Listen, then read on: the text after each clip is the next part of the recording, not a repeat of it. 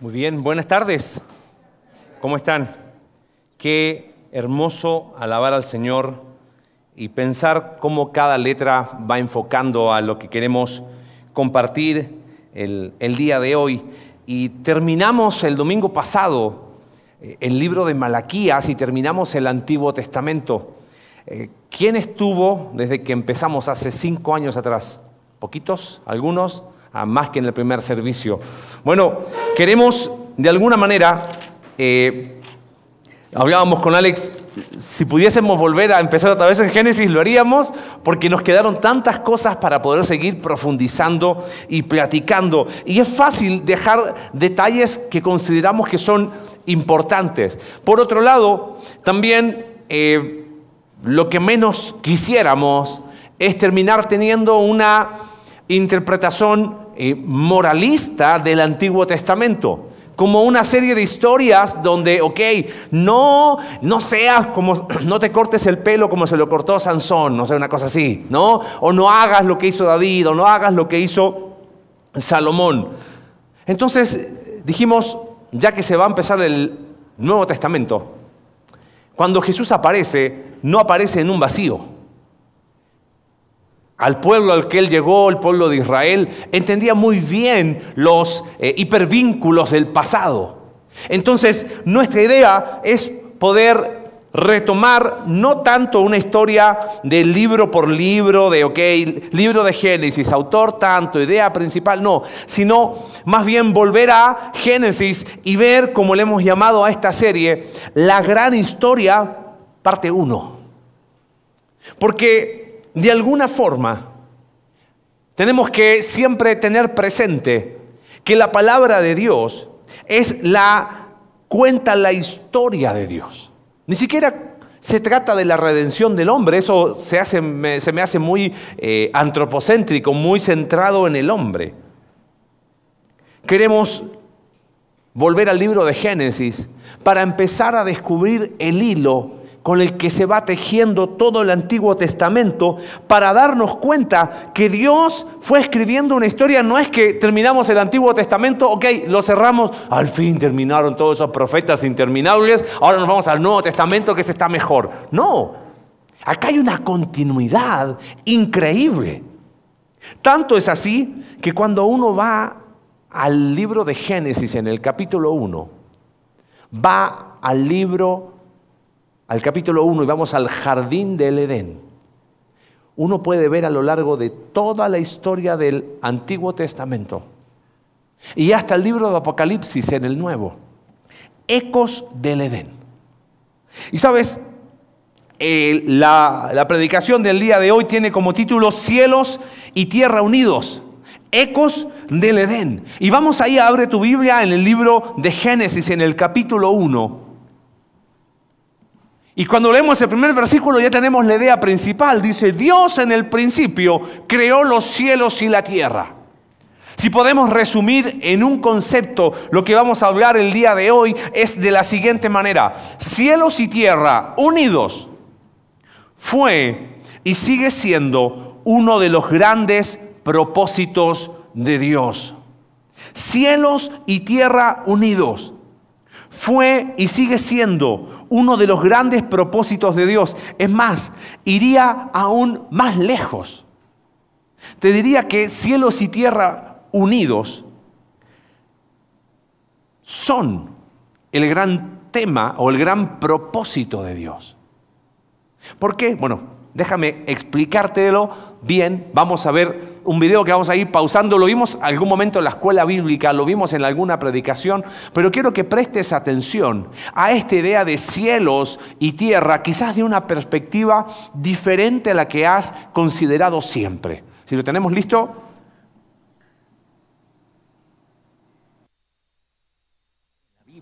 Las ideas sobre el cielo y la tierra son formas de hablar acerca del espacio de Dios y nuestro espacio. Entiendo muy bien nuestro espacio. Vivimos aquí. Hay árboles, ríos y montañas, pero mi comprensión del espacio de Dios está como un poco confusa. Y lo que vemos en la Biblia son imágenes que tratan de ayudarnos a comprender el espacio de Dios, que básicamente es inconcebible para nosotros. Estos dos espacios son bastante diferentes. Sí, son distintos en su naturaleza, pero lo interesante es que en la Biblia estos no siempre son lugares separados. Así que piensa en el cielo y la tierra como dimensiones distintas que pueden unirse exactamente en el mismo espacio. Entonces hablamos mucho sobre ir al cielo después de morir, pero no hablamos mucho de esta idea de que el cielo y la tierra se sobreponen. Lo que es un poco loco, porque la historia de la Biblia se trata de la unión del cielo y la tierra. Habla de cómo una vez estuvieron completamente unidos y luego fueron separados, y sobre cómo Dios los está uniendo una vez más. Entonces, regresamos al inicio del tiempo, cuando el cielo y la tierra estaban completamente unidos. De eso se trata la descripción de la Biblia sobre el jardín del Edén. Es un lugar donde Dios y la humanidad moraban juntos perfectamente, sin ninguna separación, y los humanos trabajaban con Dios para construir un mundo hermoso y próspero. Pero como humanos quisimos hacer las cosas de otra manera. Quisimos sacar a Dios y crear un mundo separados de Él. Sí, así que ahora tenemos dos espacios y la Biblia usa muchos tipos de palabras y frases para referirse a estos lugares y hacer una distinción clara. Así que dijiste que estos espacios pueden unirse. Explícame cómo funciona eso. Si prestaste atención, cielos y tierra lo podríamos definir como el espacio de Dios y el espacio de los hombres. Pero cuando uno va a Génesis, dice Dios en el principio creó qué cosa? Cielos y tierra, ahí, ahí están como unidos. Mira, quizás nos cuesta bajarlo a algo práctico, pero Muchas veces se ha tomado el libro de Génesis para discutir sobre ciencia, sobre si la Tierra es joven, si son 24 horas y todo eso, pero ese no es el propósito del libro de Génesis. El propósito del libro de Génesis es recordarnos que cielo y tierra unidos fue y sigue siendo ese gran propósito de Dios. Ahora, ¿qué significan cielo y tierra unidos? ¿Qué significa y ¿Cómo de alguna manera poder responder esa pregunta nos da estos ecos del Edén que uno puede ver en toda la Biblia? En primer lugar, cielo y tierra unidos significan que tenemos la posibilidad de conocer a Dios. Mira, ¿Qué significa que cielo, tierra unidos sea la posibilidad de conocer a Dios? Capítulo 1, versículo 1 está lleno de conceptos teológicos y no quiero marearte, pero sígueme al menos con esta idea. Si dijimos que en primer lugar, ¿qué significa esto de cielos nuevos y tierra nueva unidos? La posibilidad de conocer a Dios. La definición más básica de Dios, ¿cuál es? A ver, ¿se animan? Dios es Amor, sí, todos nos encanta esa definición, pero eh, respuesta incorrecta. ¿Cuál es la definición más básica de Dios? Aparece en el libro de Juan en el capítulo 4. En el versículo 24 dice que Dios es, ¿qué cosa? ¿Y qué significa que Dios es espíritu? Eso como que, son los que andan así como en pena ahora que viene el eh, Día de los Muertos. ¿Sabes qué significa este concepto de que Dios sea espíritu? Que Él no está sujeto a un cuerpo como nosotros, no está sujeto a tiempo y espacio. Ahora, Mark anda más, más profundo. Volviendo a Génesis 1.1, hay un principio que aparece, valga la redundancia, en el mero principio. El espacio de Dios, ese mundo espiritual, Edén al unirse, nosotros seres materiales y sujetos a tiempo y espacio, tenemos la posibilidad de conocer a Dios. Quizás uno dice, a ver, déjame, e-, explícamelo de mejor manera. Las religiones antiguas intentaban alcanzar o conocer a Dios. En el tiempo de los griegos, ellos buscaban a través de la filosofía intentar alcanzar, pero uno ve en el libro de Génesis todo lo contrario. Ve Dios tomando la iniciativa de acercar el mundo espiritual donde Él mora al mundo terrenal de nosotros. Génesis es la explicación de cómo Dios desea darse a conocer al hombre. Sin ese espacio llamado Edén, jamás nosotros como seres creados podríamos haber conocido de Dios. Y dice, pero Marce, yo no vivo en el Edén. Y el pecado Hizo que Adán y Eva sacaran a Dios de ese espacio para decir, yo voy a tener un espacio sin Dios. Y lo que uno ve en todo el Antiguo Testamento es que hay un eco del Edén, de que Dios quiere darse a conocer. Fíjate, hay un versículo ahí en el libro de Éxodo, versículo 25, capítulo 25, versículo 8, dice, después me harán un santuario, llega el tiempo del tabernáculo, para que yo, dice, habite entre ustedes. Ese tabernáculo, como vamos a ver en un ratito más, tenía imágenes del Edén. De alguna manera, Israel en el desierto tuvo este, esta idea de que había una especie de Edén. Había una oportunidad de conocer a Dios. Y bueno, iba al tabernáculo y vamos a ver después cómo es que Dios santo vive con ese pueblo pecador. Y después del tabernáculo hubo un templo. Y ese templo era el recordatorio de que siempre Dios iba a tener un Edén, donde cielo y tierra estén, ¿qué cosa? juntos la posibilidad de conocer a quién? A Dios.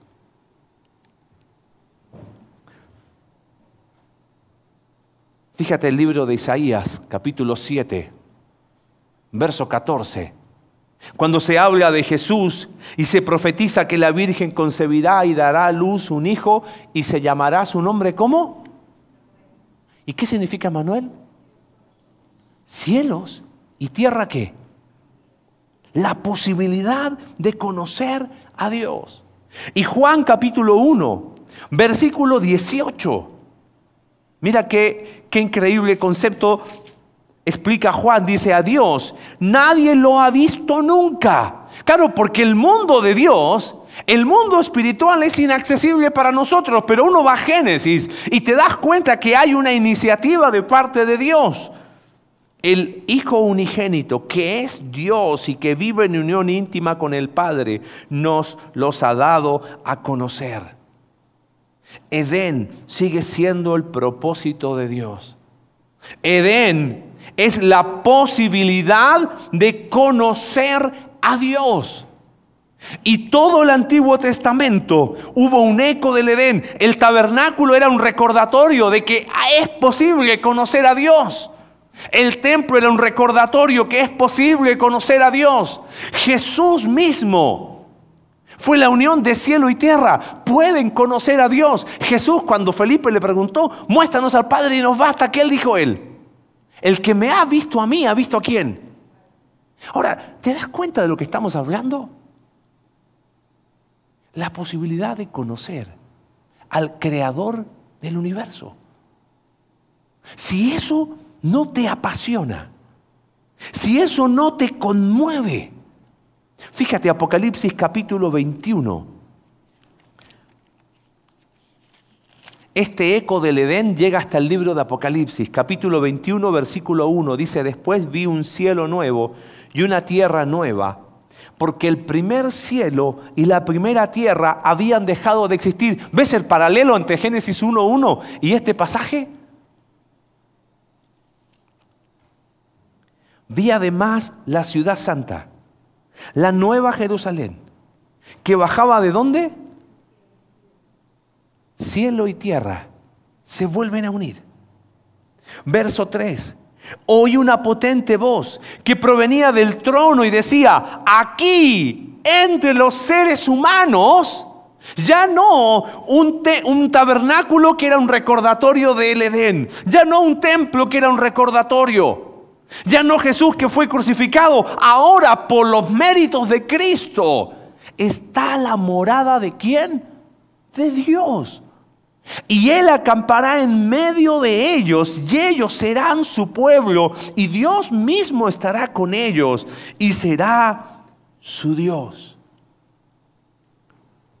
Cielo y tierra unidos fue y sigue siendo el gran propósito de Dios la posibilidad de conocer a Dios.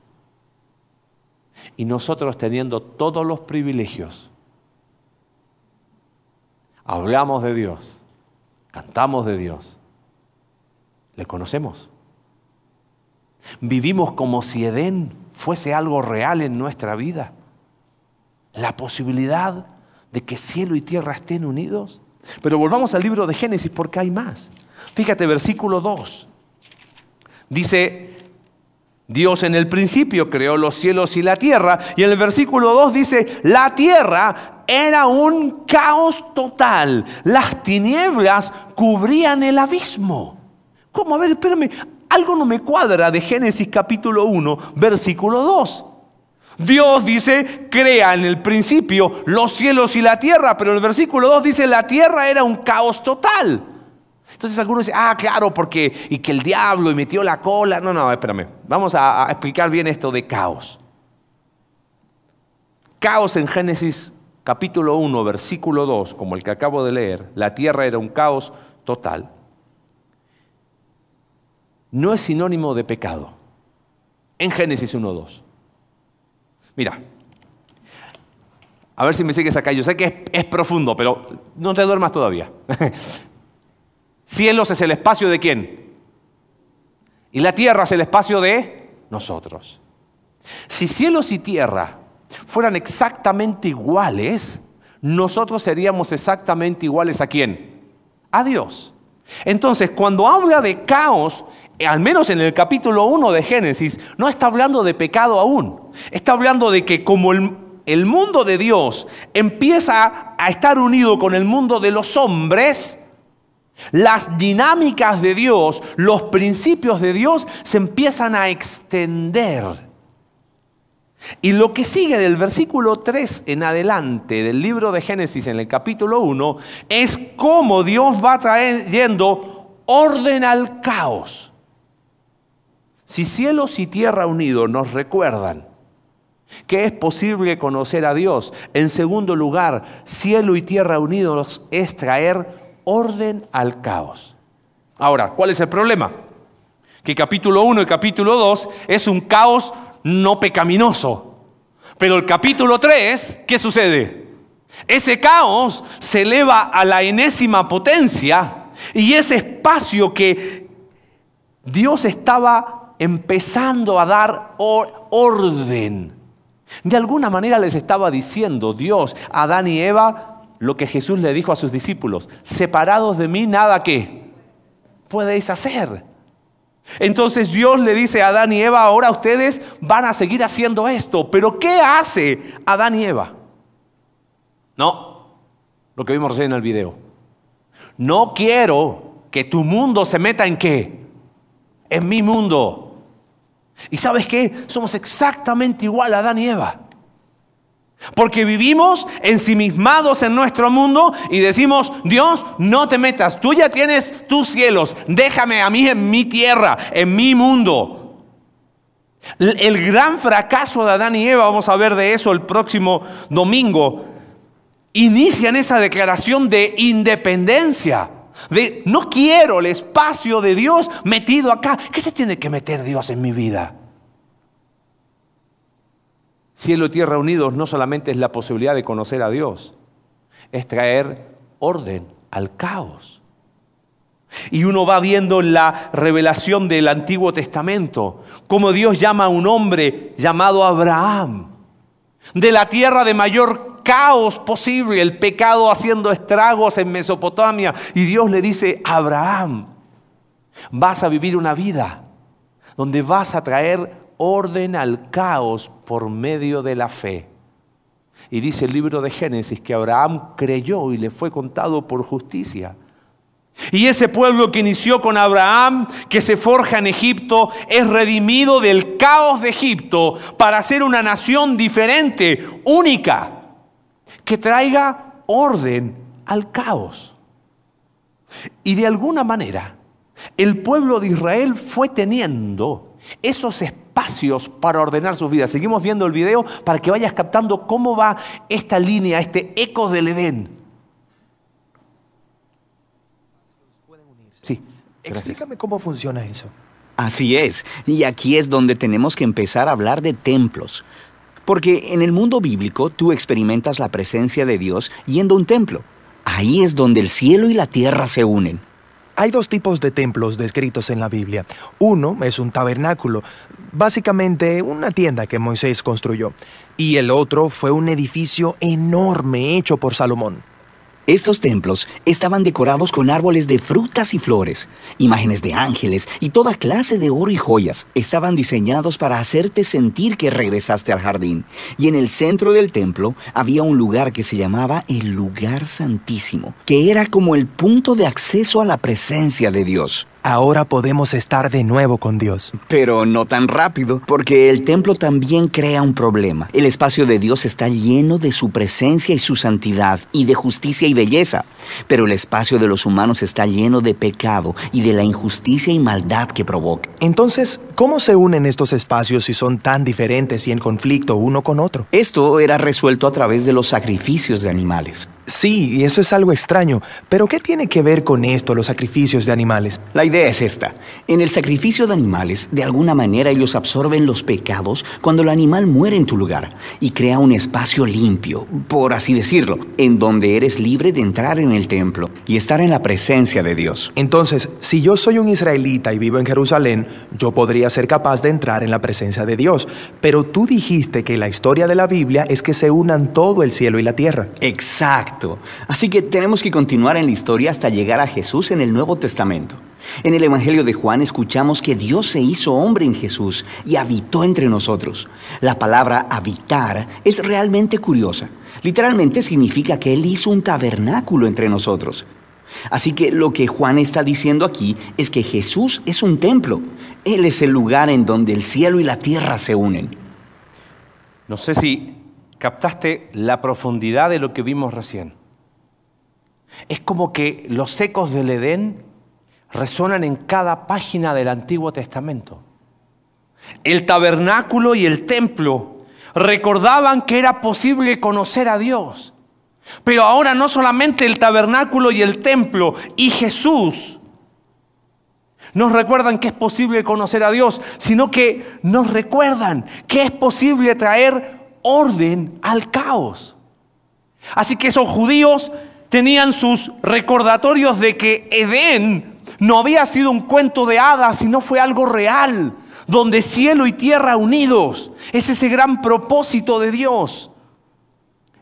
Iban al tabernáculo, iban al templo, donde estaban estas eh, figuras que recordaban el Edén, donde a través de sacrificios podían recordar y convivir con Dios y de alguna manera traer orden al caos de su vida. Es interesante en Isaías 61 cuando el profeta Isaías anuncia del Señor Jesús, Jesús lee el rollo de Isaías en Nazaret y esto es lo que lee. El Espíritu del Señor Omnipotente está sobre mí, por cuanto me ha ungido para anunciar buenas nuevas a los pobres, me ha enviado a sanar los corazones heridos, a proclamar liberación a los cautivos y libertad a los prisioneros. ¿Cómo podemos resumir todo eso en una frase? He venido a traer orden a qué? Al caos. Este eco del Edén resuena hasta el libro de Apocalipsis.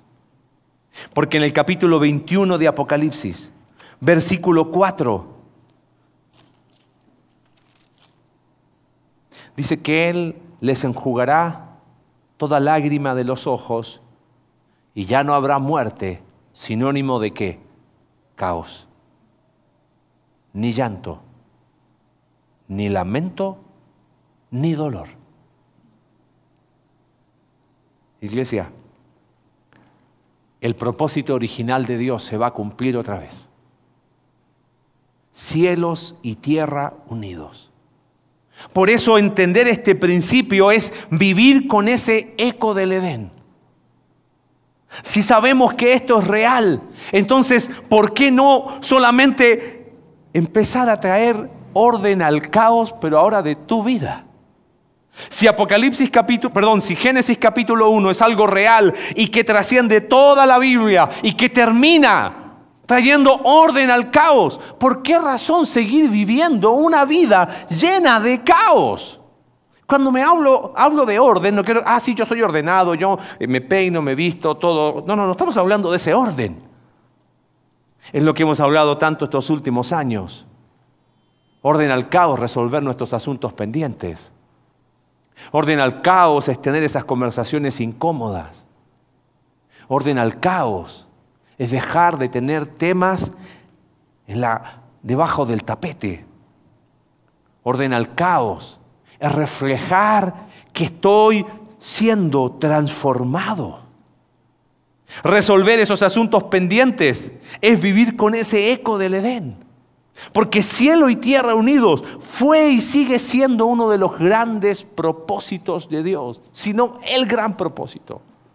La posibilidad de conocer a Dios, la posibilidad de traer orden al caos. Y todos esos dos conceptos uno los va viendo por todo el Antiguo Testamento, en el tabernáculo, en el templo y en la persona de Jesús. En último lugar, volviendo al libro de Génesis en el capítulo 1, mira lo que Dios le dice al ser humano. Versículo 26.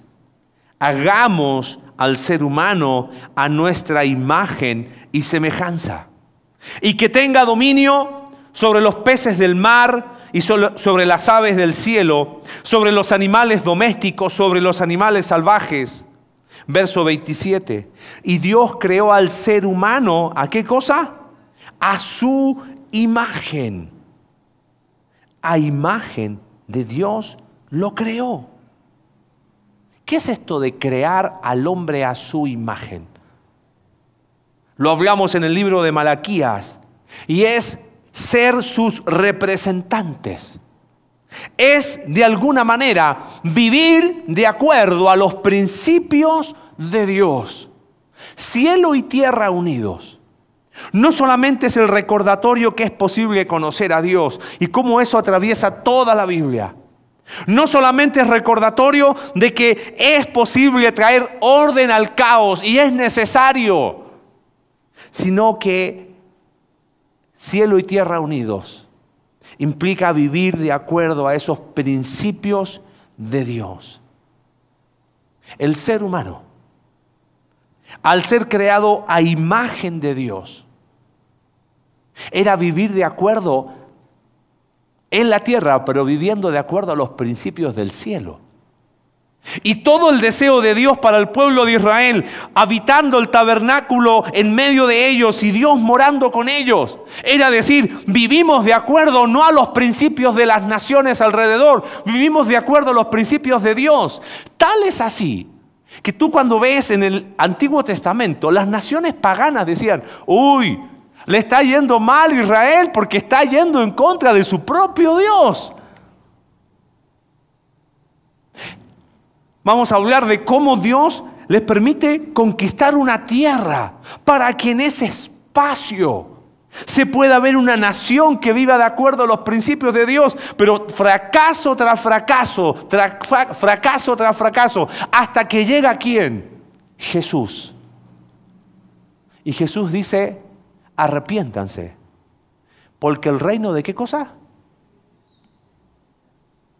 Está acá. Es posible vivir de acuerdo a los principios de Dios. Vemos el final del video y terminamos conceptualizando estos conceptos de forma práctica.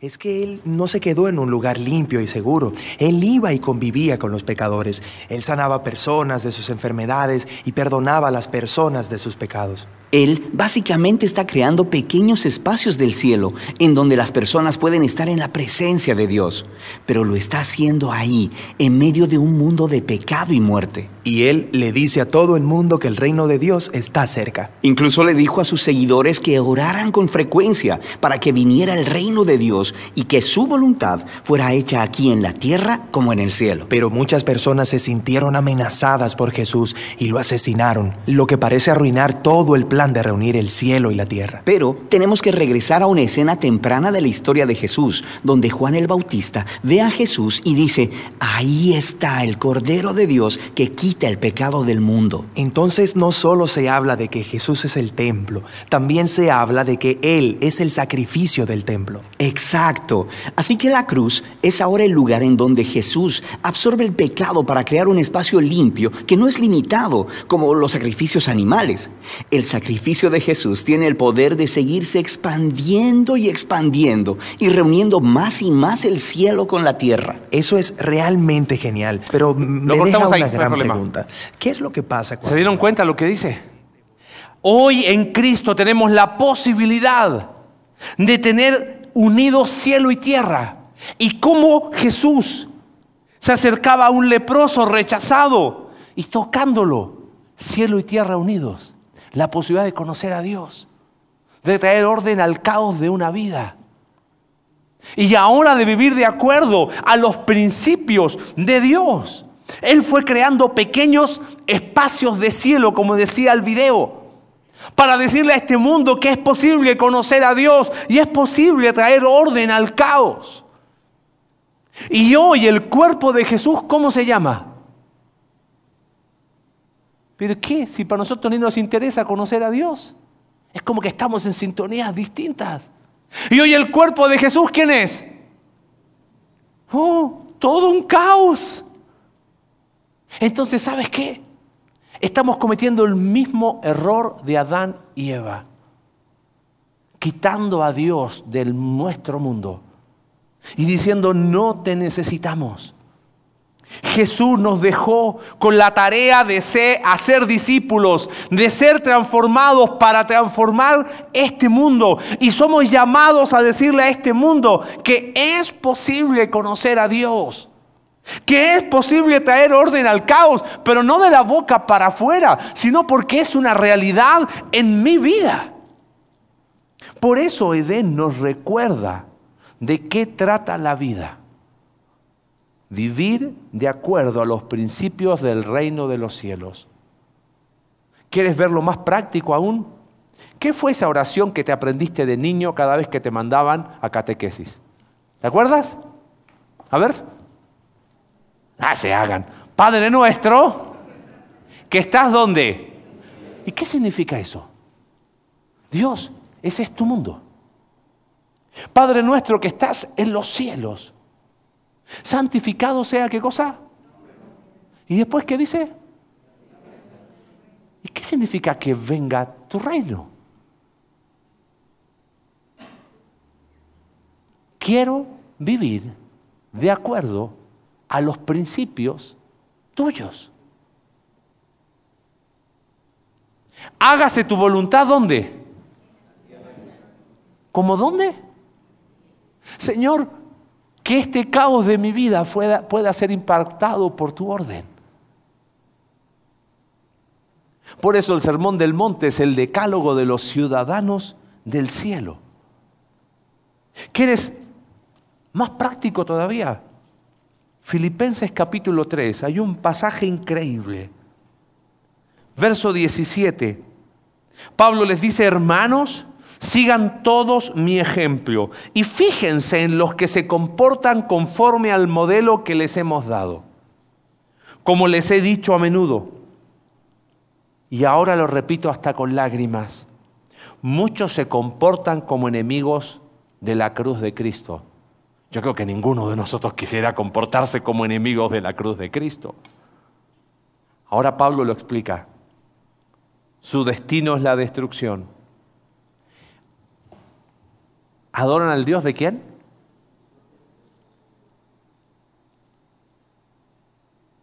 ¿Qué es lo que más caracteriza tu vida? Hago lo que yo quiero, cuando yo quiero, al costo que sea. ¿Y qué me importa lo que diga la gente? Se enorgullecen de lo que es su vergüenza, sin ninguna pena.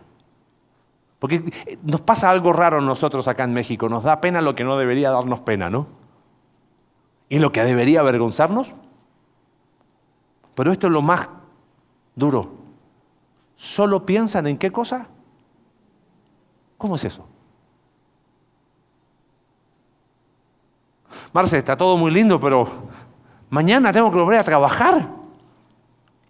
Y, y ya no, no llego a la otra quincena.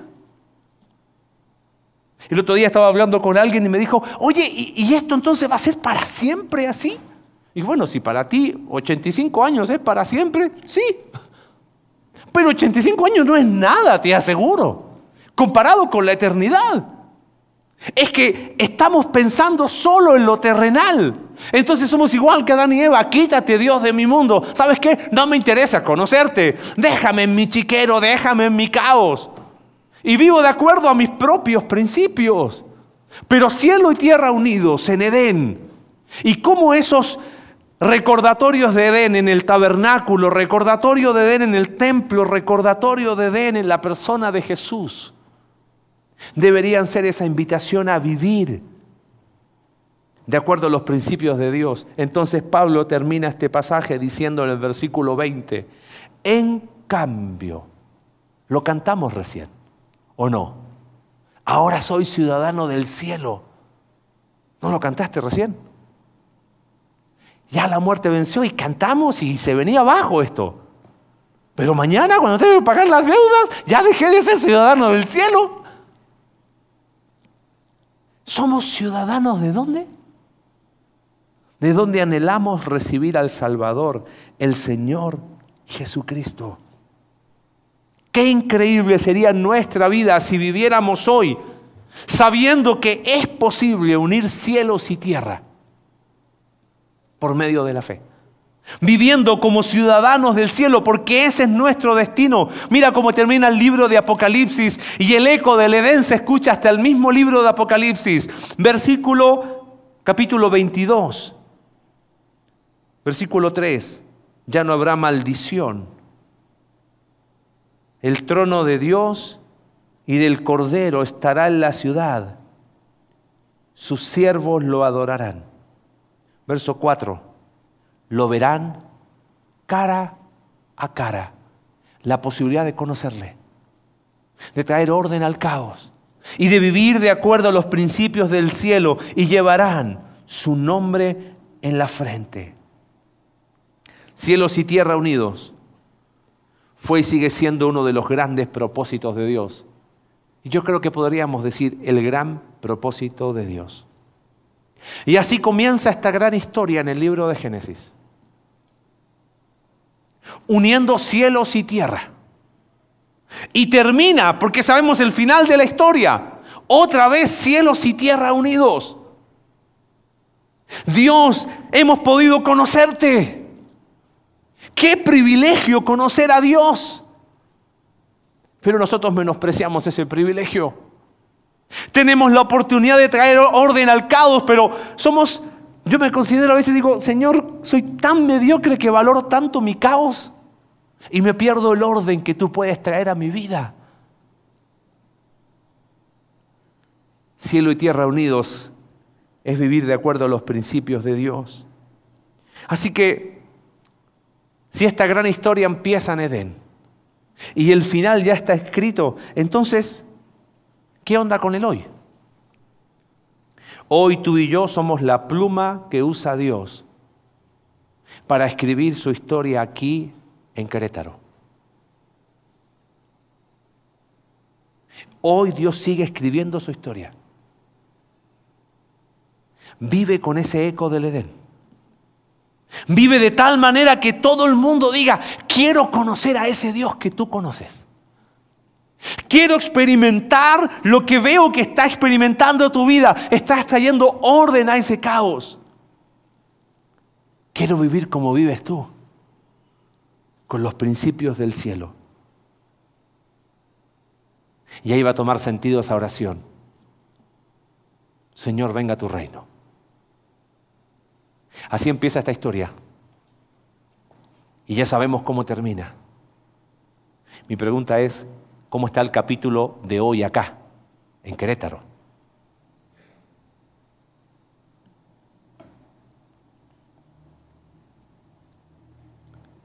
Venga tu reino, hágase tu voluntad, así como en el cielo, en mi vida. Quizás ese pequeño ajuste podría hacer la diferencia. Padre, gracias por tu palabra. Bendecimos tu nombre porque vamos a la escritura y vemos, Señor, que el deseo tuyo desde el inicio fue cielo y tierra unidos. No te escondiste de tu creación, te diste a conocer. Y el pueblo de Israel siempre tuvo un recordatorio de un Edén. Y cuando llegó el Mesías, nuestro Salvador, en la persona de Él se unieron cielos y tierra. Señor, hoy somos su cuerpo. Y queremos vivir en esta tierra, pero como ciudadanos del cielo. Y la manera de hacerlo, Señor, es sabiendo que no solamente te conocemos, sino que necesitamos seguir conociéndote cada día más, no de forma teórica, no de forma fría ortodoxia, sino un conocer experimental que transforme nuestras vidas, de manera tal de que al igual que en el Edén, nuestra vida pueda constantemente traer orden a ese caos. Señor, y que podamos decir, como dijo el apóstol Pablo, que somos ciudadanos de los cielos, que tenemos otros parámetros, que tenemos otros valores, que hay cosas que son más importantes.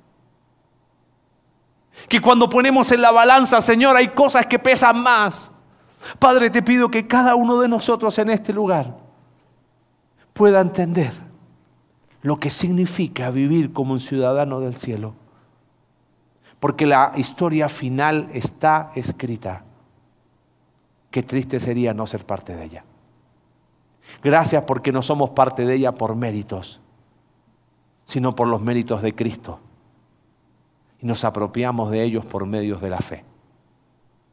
Gracias Dios. Permítenos vivir con ese eco del Edén. Oramos en el nombre de Jesús. Amén.